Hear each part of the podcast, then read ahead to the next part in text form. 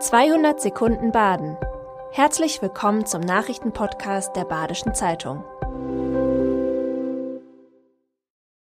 Die Nachrichten am Freitag, dem 17. Februar.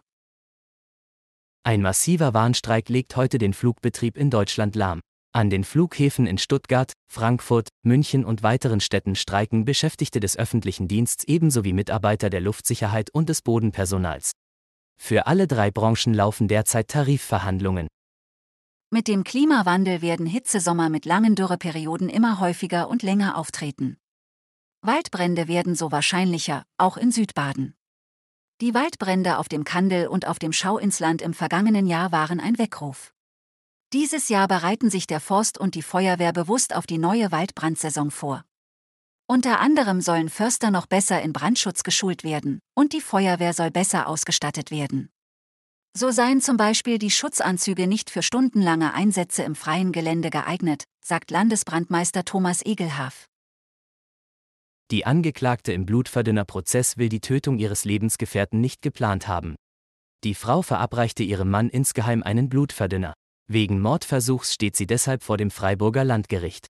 Ich war verzweifelt, sagte sie zum Prozessauftakt. Laut ihren Schilderungen war das Leben mit ihrem Mann der reinste Psychoterror.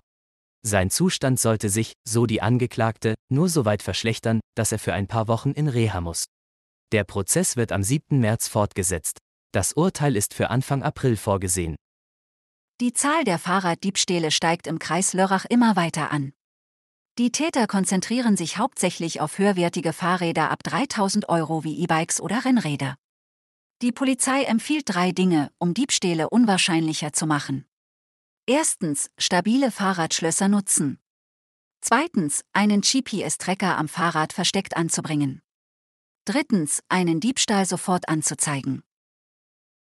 Fastnet ist nicht so ganz ihr Ding, aber Sie wollen am Wochenende trotzdem feiern? Dann gehen Sie doch am Freitag zur Partyreihe Querbeats im Jazzhaus oder am Samstag zum Konzert der Innsbrucker Gruppe C Strings im Swamp in Freiburg. Und allen anderen sagen wir Ahoi, Nari Naro und natürlich ein schönes Wochenende.